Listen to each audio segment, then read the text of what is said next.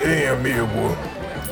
Seja bem-vindo à Taberna Dragão de Monóculo. Aqui nós temos música boa, comida gostosa e bebida de qualidade. Mas hoje tá tudo cheio. O único lugar disponível é junto daqueles paladinos malucos. Mas eu ouvi dizer que eles contam boas histórias. Senhoras e senhores, sejam bem-vindos a mais um episódio do Paladinos. Eu sou Lucas Freitas e eu nunca vou cair no golpe do Tinder, até porque eu nunca usei. Boa, justo. Aqui quem fala é Matson Souza e eu não sou o golpista do Tinder, mas eu posso roubar o seu coração. Isso foi alguma indireta para alguém, mas Não, porque só quem escuta o Paladinos é cara. Inclusive, manos, mostra o Paladino pra garotas, pô. A gente tenta tornar isso aqui um ambiente super legal para todo mundo, velho. Não, que isso. A gente tem nossa parcela de ouvintes femininas. Hum, hum. E hoje, Madison, a gente vai trazer um assunto estreante aqui no nosso podcast, né? A primeira vez que a gente vai falar sobre documentários. Não, já peguei o meu monóculo aqui, pô. Que hoje não é besterol, né? Gente com capa, não é super-herói não, pô. Hoje é coisa séria aqui, hoje é assunto sério. Hoje a gente vai trazer dicas super legais de documentários que saíram nos últimos anos. E é um tema que eu gosto muito, acho que Madison gosta também. E a gente nunca tinha falado aqui no Paladinos. E a gente vai ter essa oportunidade de falar agora. E falar sobre o fenômeno que está assaltando a Netflix aí em todo mundo, que está no top 10 de um monte de país aí, que é o golpista do Tinder, velho. O golpe tá aí. Será que cai quem quer? Isso que vamos descobrir.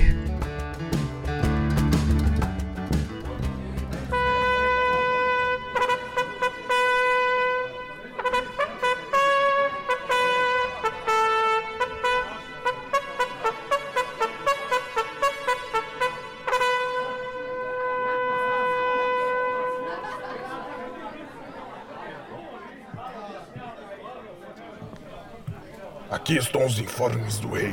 Paladinos.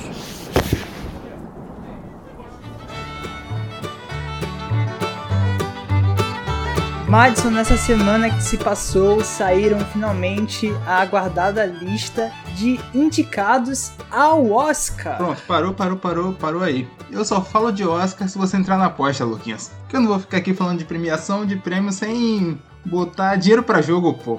Vamos lá, ó. Vou traçar o acordo aqui pra você. Valendo um triple pack. 30 conto pra gastar em Pokémon. Quem acertar mais? Ai, caramba. Ó, da última vez que eu apostei alguma coisa com o senhor, foi em Game of Thrones. Eu lembro disso. E acabou que eu perdi. O vencedor do Trono de Ferro da série pode não ter sido digno, mas o, nosso, o da nossa aposta mereceu demais, pô. Um triple pack? Um triple pack. 30 pila. 30 pila pra gastar em Pokémon. Ok, justo. Pronto. Tá feita a aposta. As nossas listas ambas sendo divulgadas nos nossos Instagrams e no Instagram do Paladinos, cada um com as suas respectivas apostas das categorias principais. Não vamos em tudo também não, que a gente não tem nem cacife para isso. Ok. A gente pode definir aqui, acho, as categorias. As quatro de atuação, de atuação, melhor filme, melhor direção. Tem que ter uma para desempatar. Melhor animação. Justo. Pronto, perfeito. Tá definido aí. Agora o que eu quero questionar aqui é filme ruim no Oscar, pô. não olhe para cima. Pera aí, pô. Não olhe pra cima. É, né, velho? É triste demais ver que Não Olhe Pra Cima tá concorrendo à categoria de melhor filme do Oscar e Homem-Aranha Sem Volta Pra Casa não tá nessa categoria. Cara, os caras forçam muito a barra. Toda vez que eu vejo alguém falando de Marvel no Oscar, eu fico puto, velho. Eu fico puto. Vai me dizer, vai me dizer que tu prefere Não Olhe Pra Cima no Oscar. Não, tá. Num argumento desse, nem eu posso discordar, pô.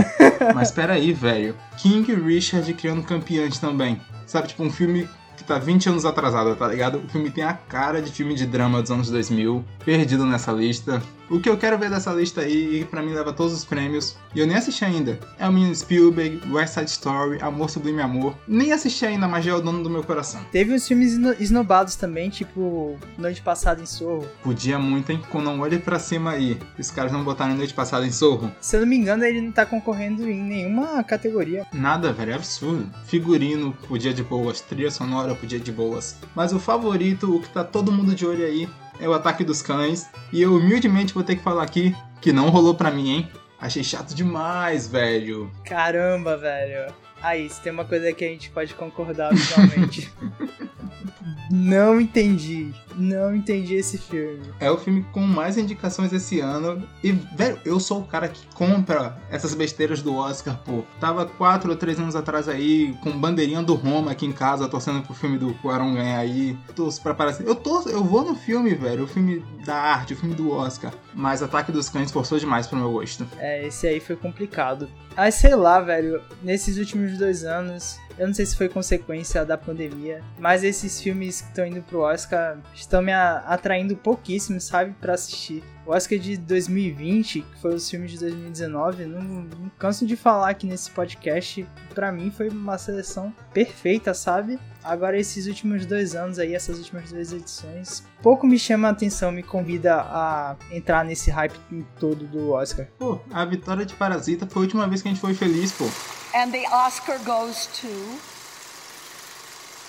Parasite.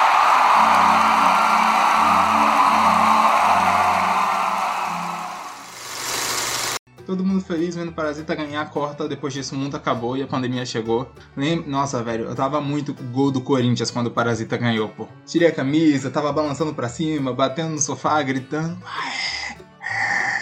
Tempo bom. É mesmo. Foi uma das últimas alegrias mundiais que aconteceu em 2020. Mas é isso. Tá lançada a nossa aposta. A gente vai divulgar as nossas apostas nessas sete categorias que a gente selecionou. E aí, quando sair o Oscar, o resultado, quando acontecer, a gente volta aqui para discutir quem ganhou, quem acertou. E se vocês estiverem interessados, a gente pode armar um bolão assim do Paladino, tipo, valendo nada, mas a gente, todo mundo participando junto aí só para fazer uma aposta legal e mostrar que Madison sabe mais. todo mundo, quem tiver interessado, vocês falam aí na rede dos Paladinos, no Instagram do Paladinos e a gente conversa.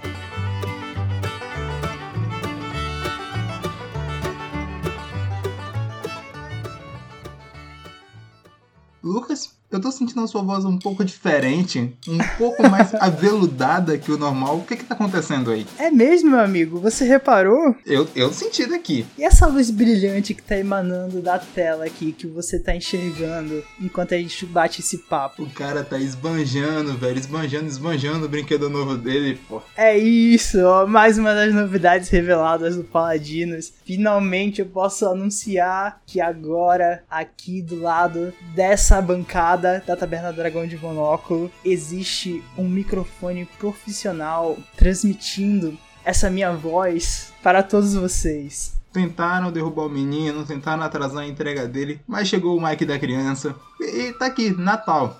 O Paladino está em clima de Natal aqui, o moleque não se contém mais. Nossa, velho, a saga que foi pra esse negócio chegar foi inacreditável. Olha, Madison, minha primeira compra internacional. Primeira vez que eu peço qualquer coisa de fora desse Brasil. E essa saga era para esse microfone ter chegado dia 31 de janeiro. Ele ia estar presente aqui conosco desde o retorno do Paladinos mas as entregadoras quiseram dar uma sacaneada. Tentaram impedir a felicidade do brasileirinho. A verdade é essa, pô. Ninguém quer deixar o brasileiro ser feliz mais. É, agora, mas agora ele tá entre a gente. E a expectativa agora é de um áudio muito mais legal, muito superior.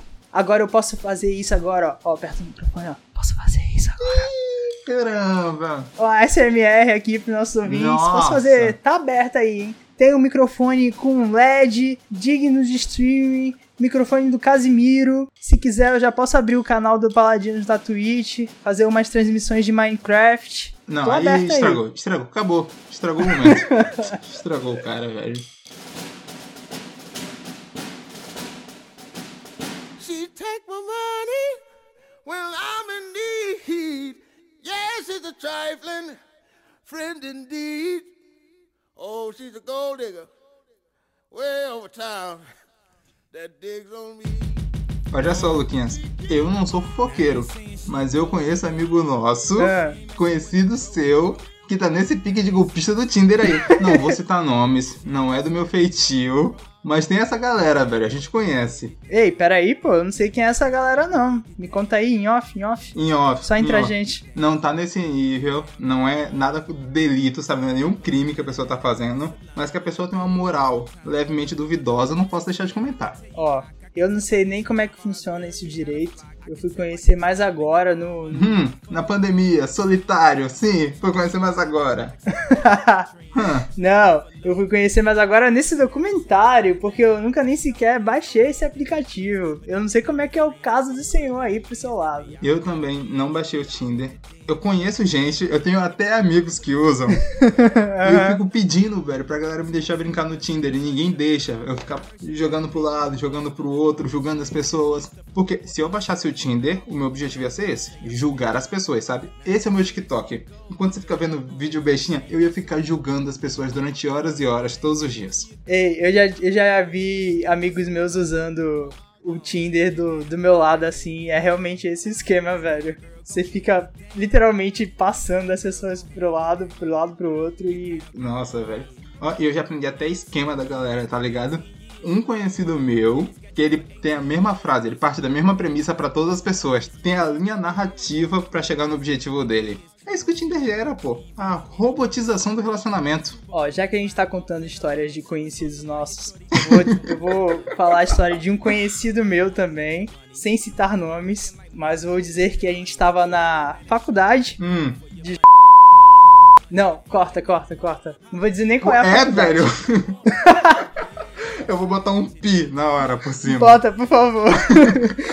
a gente tava na faculdade, ele tava passando, né, as pessoas por lá, e o, o Tinder é esse esquema por aproximação, né?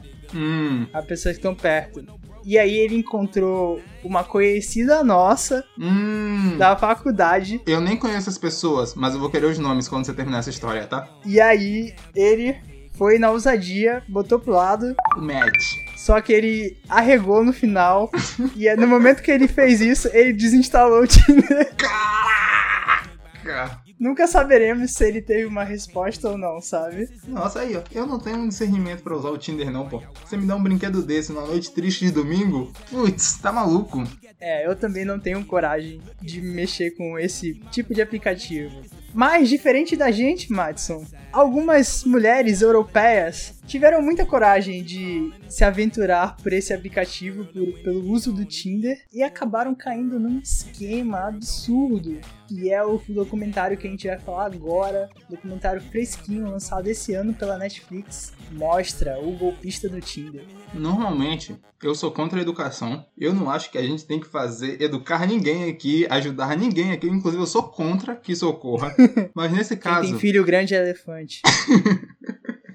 eu acho válido a gente abrir uma exceção e avisar os amiguinhos que a gente não deve culpar as vítimas em acidentes, golpes, esquemas, casos, tragédias e crimes. E pode parecer óbvio, mas 2022 todo dia é isso aí. A gente reforçando o óbvio sobre algum assunto. Eu acho até legal que tu tenha trazido esse tópico já de cara pra dizer isso, velho. Porque é, realmente é dizer o óbvio, né? Mas é necessário em 2022, por incrível que pareça. Porque eu assisti esse documentário, eu nem fui pesquisar nada sobre ele. Entro no Twitter, a primeira pessoa aleatória que eu vejo comentando sobre o documentário que passou é falando das mulheres. E aí eu fui ler, fui além, né? Hum, Fiz pior, fui ler os comentários putz, aí você também. Você também, Lucas, queria o quê? Nossa, velho, o que eu vi foi triste, triste. Ué, não é possível, velho, que a pessoa assiste um documentário desse e ainda vem com um discurso idiota desse, né? De culpar as vítimas e tal. E pior, eu acho que é uma interpretação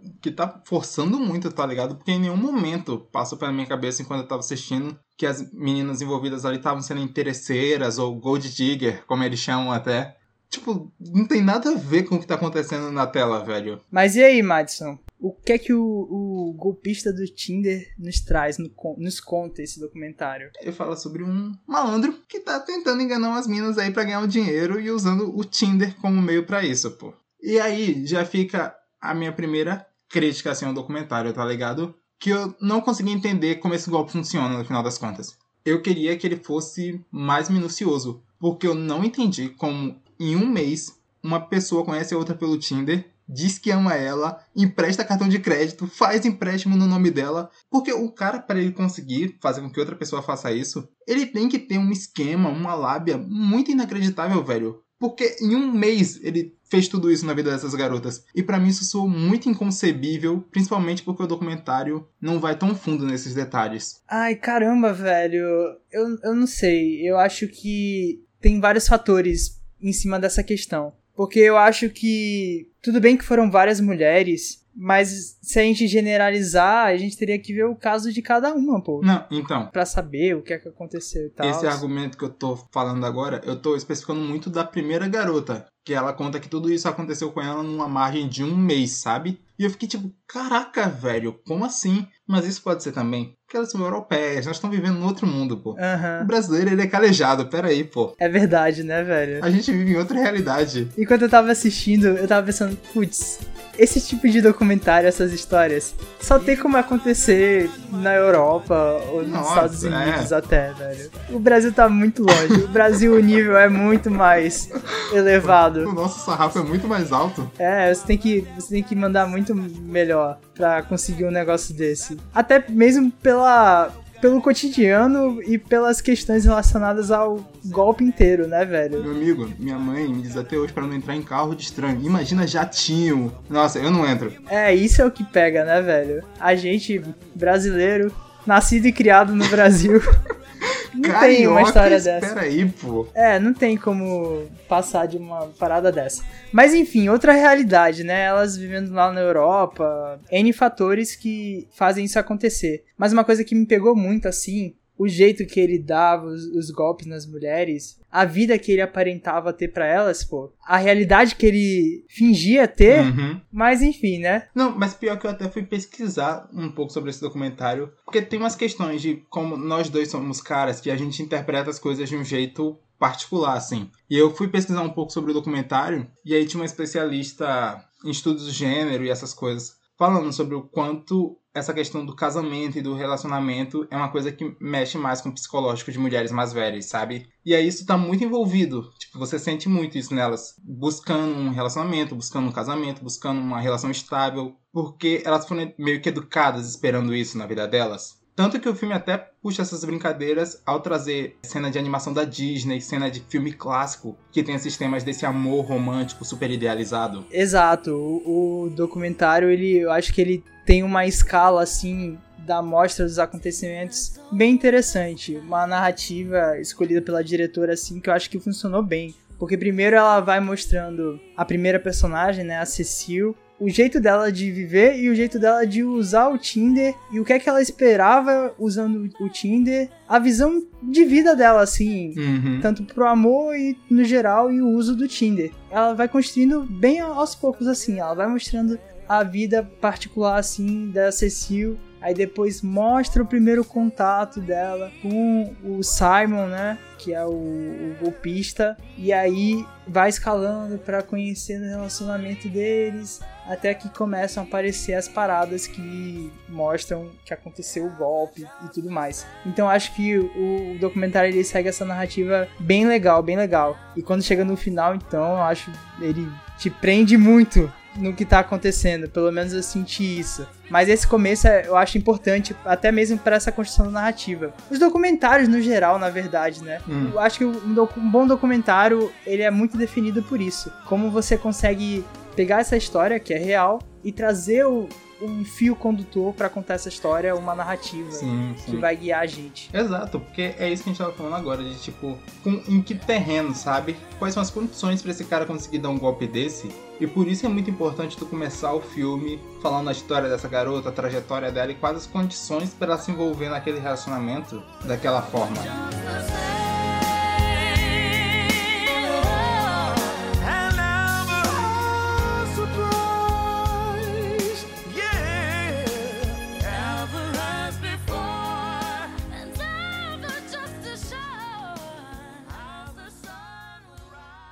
Uma outra coisa que me chamou muito a atenção assistindo o golpista do Tinder é a escolha estética, fotografia, audiovisual que a diretora e a equipe que fez esse documentário teve. Porque é algo que me chama muita atenção nos últimos documentários que vêm sendo produzidos, especialmente da Netflix.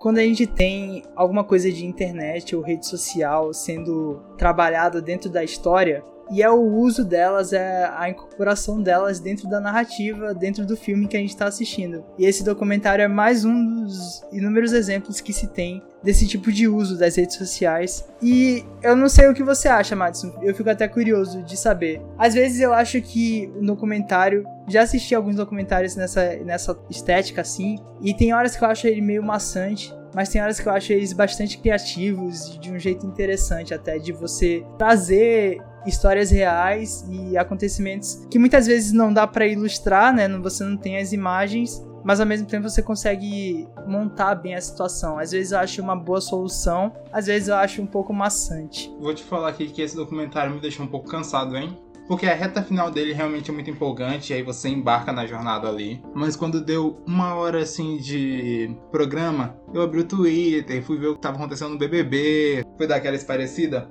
E eu fico pensando sobre, tipo, como resolver isso. Porque ao mesmo tempo que tem umas boas ideias de direção nesse documentário, esse próprio negócio que a gente falou antes, dele relacionar as histórias reais com filmes e animações, que é legal. Ao mesmo tempo, às vezes eu acho que ele é artificial demais, sabe? Eu sinto que a gente tá num olhar muito distante do que tá acontecendo e não tão próximo das personagens e dos fatos. E aí isso me pega porque eu sei, logicamente, que o cara é um escroto, mas eu não saí com aquele clima gigantesco de indignação e raiva e putaço ou nada do tipo, sacolé? É, eu, eu entendo total. E até, eu até tinha pensado assim no exemplo que tem uma hora que acontece no documentário, que é bem assim, a trilha sonora super tensa. E qual era a situação? Era a Cecil, né, a primeira garota que mostra no documentário, ela mandando uma mensagem pro Simon e ela na expectativa seria responder ou não no outro dia. Tinha acabado de ter o primeiro encontro uhum. e aí bota a música tensa e ela falando, ela narrando, né, será que ia responder? Será que foi só aquela noite? E sei lá o que, e aí mostra o iconezinho assim da, da conversa com ele, e aí ele está digitando, tá Quem ligado? Nunca?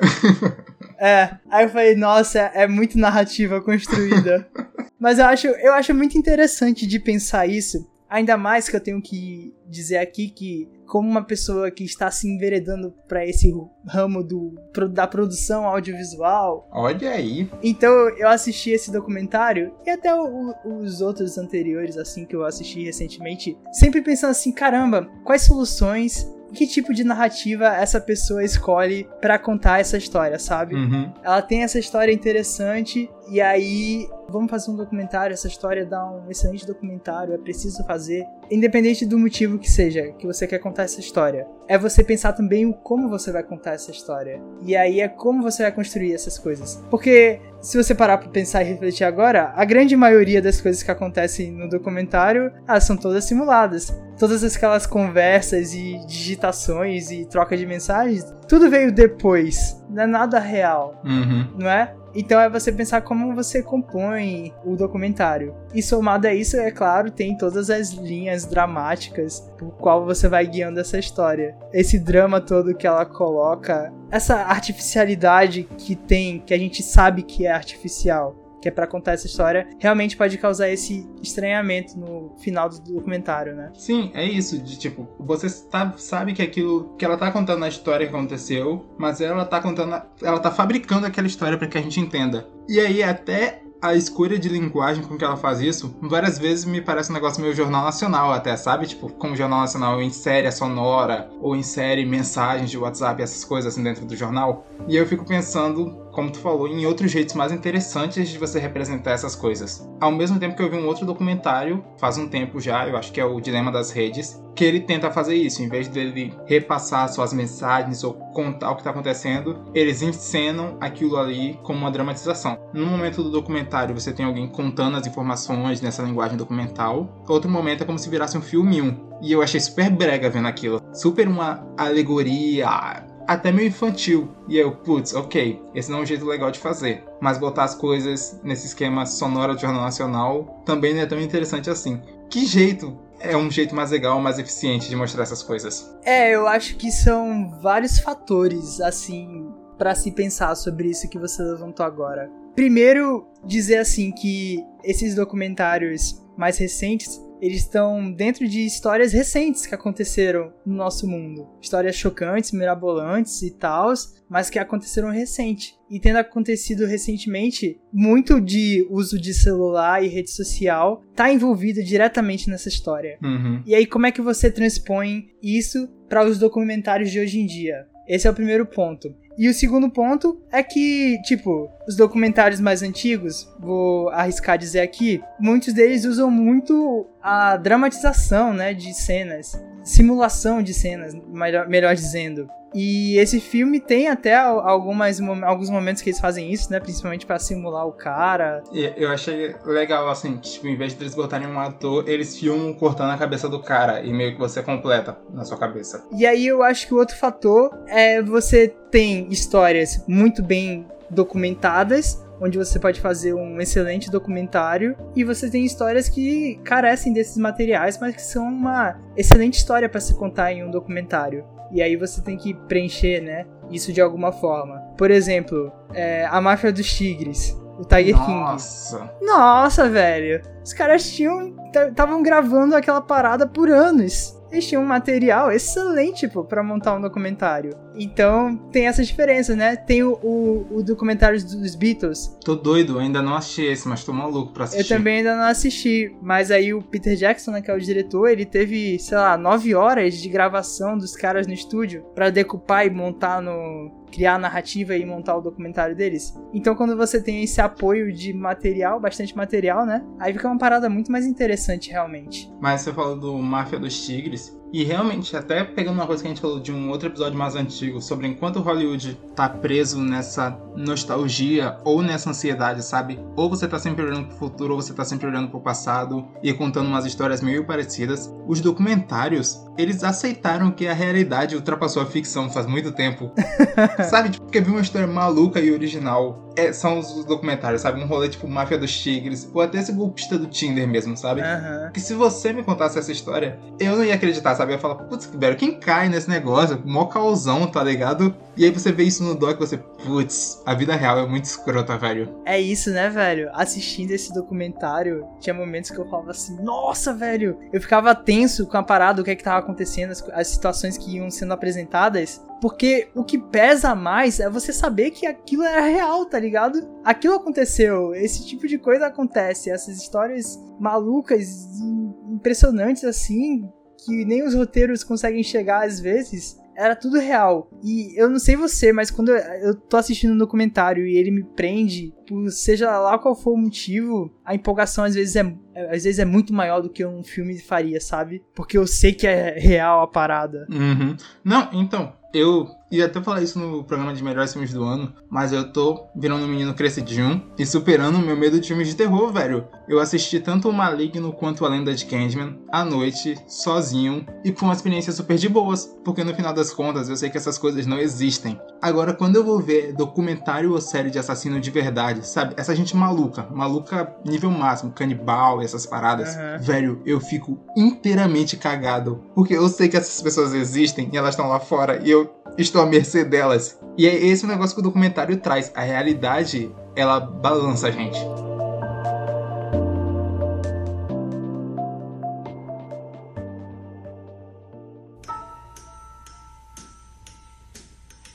E aí, cara, o golpista do Tinder, eu super gostei do documentário. Eu tava gostando dele, assim, até a metade, vendo a história daquelas mulheres, porque depois vai mostrando outras pessoas que estiveram envolvidas com ele e que caíram no mesmo golpe.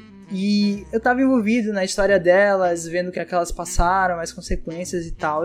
Mas aí, velho, da metade pro final, o documentário pra mim ele pega outro ritmo, que é quando uma das mulheres decide ir ao jornal Uhum. da, da cidade dela, né, do país dela, lá da Noruega. Noruega. E aí o jornal começa a entrar na investigação e eles começam a ir atrás do cara e juntar as histórias. E nesse momento, assim, o documentário se transformou pra mim. Porque ali eu levantei, dava deitada no sofá, sentei e fiquei super atento, velho. Porque é isso que eu falei, pô. Uma investigação num filme de detetive é maneira, mas uma investigação sendo documentada na vida real é muito mais emocionante, pô. É alucinante. Quando eles começam a ir nos países atrás dele e investigar. A parte da fotografia, velho. Nossa, eu, caraca, se eu tivesse lá, eu ia estar tá me cagando demais, demais, demais, demais, demais. Porque você, você fica tenso de verdade. Porque, putz, Agora vocês estão pra jogo, velho. Vocês estão atrás do cara. É, e tem mais. Não era a polícia investigando. Putz. Eram jornalistas como eu e você. Não brinca com isso, pô. Você é jornalista de cultura pop, não vou perseguir ninguém, não. No máximo perseguir uma estrela de Hollywood. É melhor a gente ficar nesse campo da cultura pop mesmo. Caraca, Deixar velho. a investigação pra outras pessoas. Por favor.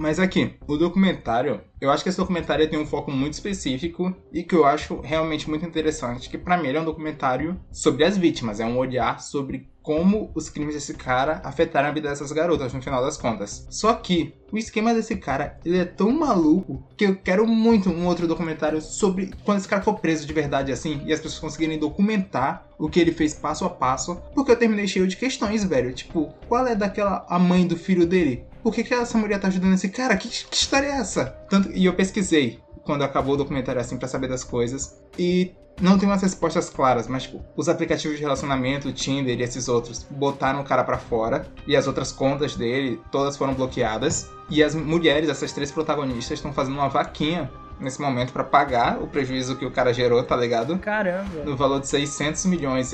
Quando eu olhei assim, elas estavam com 85 milhões até agora. Eu, eu também fiquei muito curioso, velho. Eu, eu também senti essa falta que você sentiu. De você parar um momento pra traçar um perfil desse cara Uhum. entender exatamente o que ele fez, como é que funcionava a organização dele, o esquema dele, os parceiros que ele tinha pra fazer essa parada que ficou muito em aberto também. É isso, velho. É esperar que esse cara seja preso para que a gente entenda o passo a passo dele. Mas eu vi um advogado falando que o plano dele realmente é muito bom e que é muito difícil você prender esse cara. Tem umas coisas óbvias que você pode prender ele, tipo essa, a mudança de nome, todas essas coisas, e passaporte falso, documento falso. Mas é muito difícil você prender ele pelo que ele faz com essas mulheres, porque no final das contas elas estão dando o dinheiro para ele de bom grado. Por isso que eu fico maluco para entender o plano desse cara, porque é muito doido, é muito insano, mas ao mesmo tempo é muito eficiente na loucura que ele tá fazendo. É, e ao mesmo tempo, assim, a organização dele, né? Porque Brother! eram muitas mulheres. Sim, porque ele tinha que bancar jatinhos de um lugar pro outro e Ferraris e toda essa maluquice. É, e uma coisa também, pô, ele tinha conta no Instagram com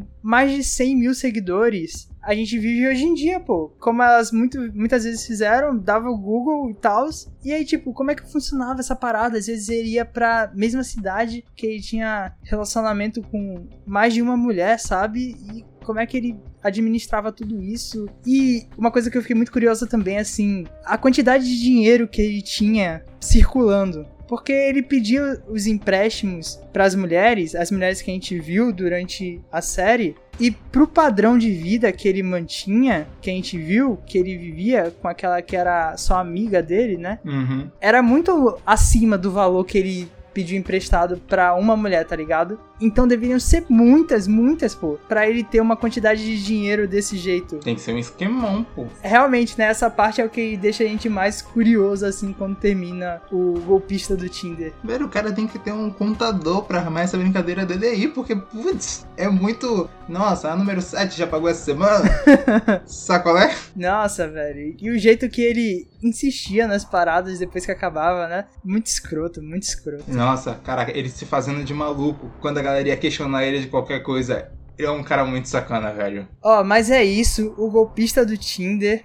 A gente contou várias coisas que acontecem no documentário, contamos, mas nada disso tira motivos pra você assistir o documentário. Vale muito a pena ver. Eu gostei demais, assim, quando traz essas histórias, é super vidrante, assim. É uma história triste, né, que acontece, as, alguma, que aconteceu com algumas mulheres, revoltante até, assim, quando você termina e tal, mas é interessante de ver. E no final do documentário, eu achei legal que ele existiu e que essas mulheres tiveram a chance de contar essa história, e é como uma delas fala no meio do documentário, assim, que ela queria ver o rosto dele estampado em uhum. todos os jornais, exato, sabe? Pra todo exato. mundo saber e nunca mais cair num golpe desse cara. A gente assistiu o documentário é parte da vitória delas no final das contas, tá ligado? Mas é isso, vale muito assistir porque ele tem toda uma jornada dentro do documentário que é realmente muito bacana. De conhecer o cara, de você questionar o cara, de você entender o esquema, de você buscar a vingança, a traição, tudo ali é composto de um jeito interessante, tá ligado? Vale a pena.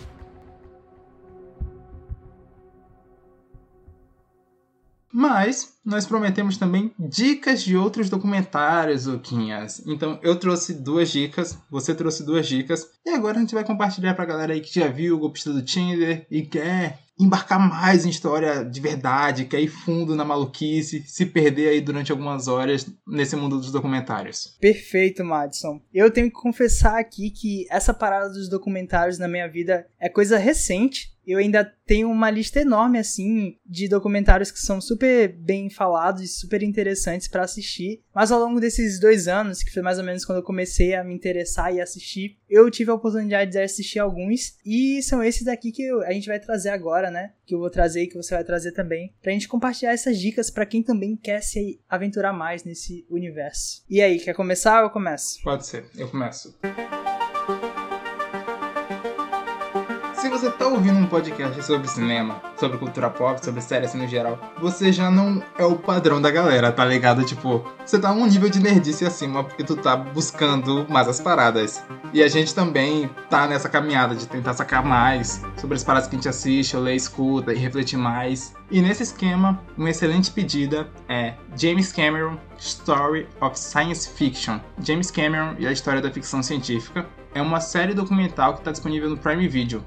E é o James Cameron se juntando com vários outros cabeçudos, assim, sobre ficção científica, tipo Spielberg e o Ridley Scott, para refletir sobre vários dos temas que esse gênero aborda, sabe? Várias estruturas que eles usam e o que elas queriam dizer antes e o que elas querem dizer hoje e como elas se modificaram e evolu evoluíram ao longo do tempo. Então tem episódio dedicado a aliens, sabe? Tipo, como foi a construção dos aliens dentro da ficção científica e o significado deles ao longo do tempo, com o passar dos anos. Tem episódios sobre robô, sobre fim do mundo, sobre diversos assuntos, sabe? E eu achei muito legal tirar um tempo e embarcar sobre esses temas da ficção científica. Massa, curti sua recomendação. Eu ainda não não tive a oportunidade de assistir, mas eu me interesso muito, até porque o James Cameron eu acho que ele é um cara muito apaixonado, assim, sobre cinema e a ficção científica por si só. Ele é um cara muito interessado nesse assunto, até mesmo para trazer para os filmes dele. Uhum. Avatar 2, que sai esse ano aí, Nossa. que o diga. E é isso, ele é esse cara com essa visão de negócio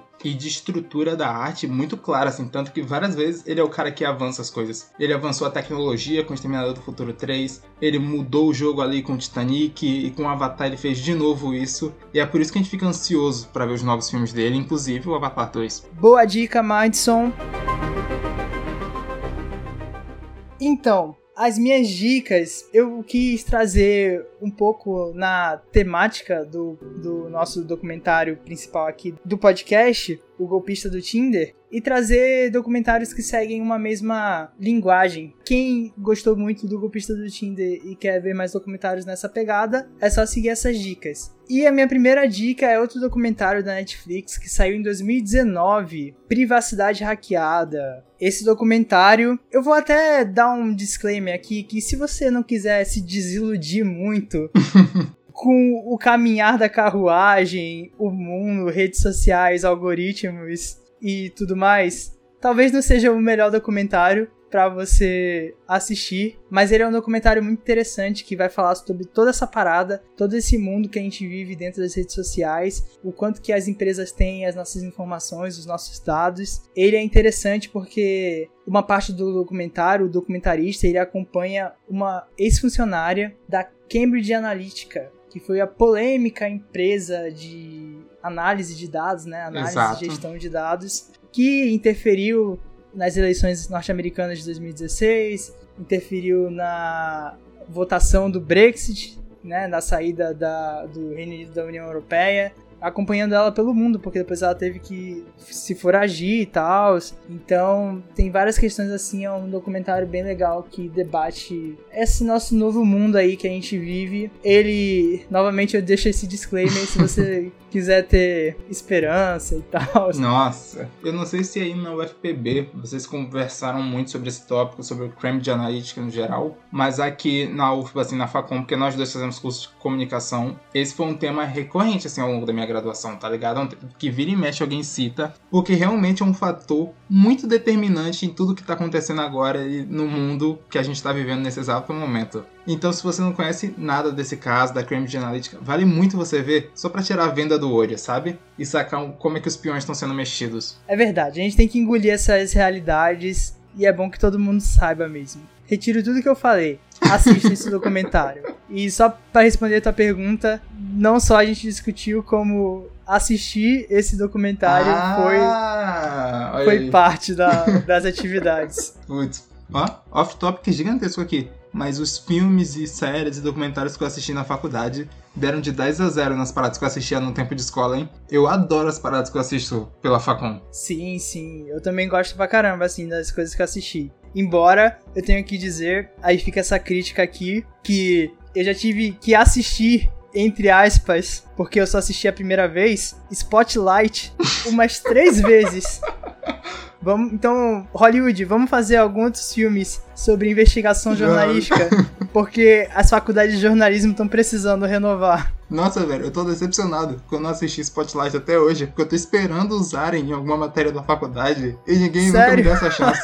o negócio da Facom é Black Mirror. Eu já vi uns 5 episódios de Black Mirror diferentes em matérias avulso, assim, sabe? Tanto que eu não assisto a série. Caraca. Eu vou esperar a faculdade terminar junto com a série. Boa.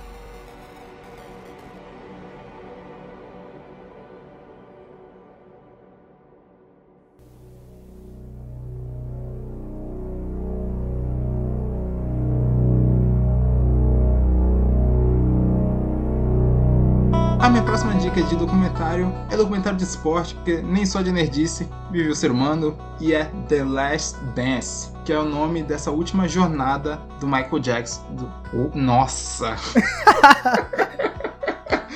Os dois são MJ, Trocou pô o Michael. do Michael Jordan no mundo do basquete. E ó, ele é muito legal, mesmo você não sabendo nada de basquete. E pra mim ele é mais legal ainda, se você não souber nada de basquete. Porque quando eu assisti como eu não sabia nada, eu ficava entusiasmado, torcendo pelo time, querendo saber quem ia ganhar o jogo, quem ia ganhar os campeonatos, sabe? Mesmo já tudo tendo sido resolvido faz uns 20 anos. Mas é isso, é um documentário sobre a carreira do Michael Jordan e sobre os seis títulos que ele ganhou com o Chicago Bulls. E eu adoro que ele não é um documentário nem um pouco chapa branca, sabe? Ele tá te apresentando a persona do Michael Jordan com vários defeitos e várias qualidades, e essas qualidades e defeitos se misturam muito de o quanto ele é competitivo e do quanto isso afeta a vida de outras pessoas ao redor dele. E aí você define o que você faz com esse personagem no final das contas, tá ligado? Se você acha que ele é um herói ou se você acha que ele devia pegar leve e entender que nem todo mundo é o Michael Jordan. Por isso é um documentário muito bem contado, velho. Madison, eu tenho que confessar aqui agora, porque eu não sei se eu vou ter outra oportunidade de falar isso, Lá vem. mas eu fui assistir o, o Last Dance na época que tava o hype, todo mundo falando e tal. Eu falei, vou ver, todo mundo tá falando bem e tal. Aí eu dei play, assisti 5 minutos do, do Você é fogo, né, velho? Pausei e falei, ok, isso não é pra mim. Caraca, nossa. Assisti 5 minutos daquele universo, basquete, blá, blá, blá. E eu falei, ah, ah, Não, ok, pera aí. não, não é pra mim não. Essa história não é Lucas, pra mim. Lucas, cinco minutos, velho. Para com isso. Eu juro pra você, 5 minutos. Eu falei, ah, ok. Eu falei, 10 episódios de uma hora, não Você- vai rolar. Velho, você tem obrigação de pelo menos terminar o primeiro episódio. Porque eu vou cravar aqui. The Last Dance, pra mim, é fácil. Uma das 10 melhores produções da Netflix, sabe? Não monta uma lista de 10 coisas da Netflix sem The Last Dance. Porque, velho, não é o mundo dos esportes, não é esse negócio hétero topzera que parece. É uma história muito bem contada, velho. Até porque o esporte tem isso de tirar da gente. Essa coisa que só o esporte tira, essa gana, e essa vontade de ganhar, e essa raça, e que sacolece energia, velho.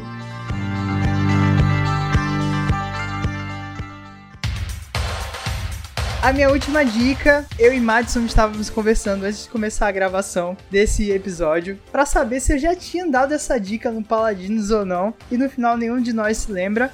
Mas a gente acha que sim, que eu já dei essa dica. Mas, de qualquer forma, vou repetir ela aqui mesmo. A minha segunda recomendação, a série documental, três episódios, Don't Fuck With Cats, disponível na Netflix. E eu trago essa dica seguindo a mesma temática, um documentário que usa muito as redes sociais, a linguagem das redes sociais para compor o que a gente está assistindo em tela, toda a história. E é uma investigação de um crime que aconteceu e ela é feita do zero, assim. São um grupo de pessoas no Facebook que se reúne para caçar um possível serial killer que postou um vídeo matando gatos e um vídeo super baixa resolução. E eles partem desse vídeo, meio sem pista nenhuma, mais ou menos, pra movimentar uma puta investigação para caçar essa pessoa que poderia estar em qualquer lugar do mundo. E é um documentário que ele me deixou alucinado assim, enquanto eu tava assistindo, de acompanhar essa investigação. A, tipo, até hoje, o cara quem é a pessoa, a parada toda que circunda esse documentário ainda tá muito gravada na minha memória. E assim, é um documentário que eu tô sempre recomendando para as pessoas. Já coloquei minha mãe para assistir, já coloquei meu irmão para assistir. Então, se eu já dei essa dica aqui, fica o reforço de assistir Don't Fuck with Cats. Eu tive um déjà vu aqui, Luquinhas.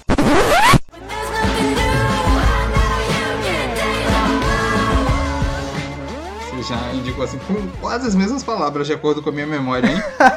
o, o déjà vu veio todo. Nossa! Esse episódio repetido de Paladinos é esse. Nossa, velho. Mas, em sua defesa, eu também acho que eu já indiquei os meus dois documentários, eu só não lembro também.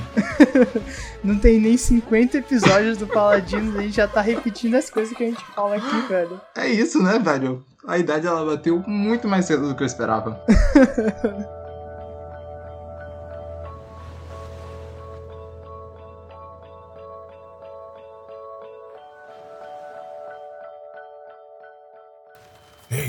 acorda. Ei, levanta. Chega, acabou. O sol, o sol tá quase raiando e só tem vocês aqui. Vou embora. E você que gosta das histórias desses paladinos podem os encontrar no vasto reino da internet, procurando por arroba paladinospod. Os links estão todos na descrição. Agora dei um fora daqui, seus palermas.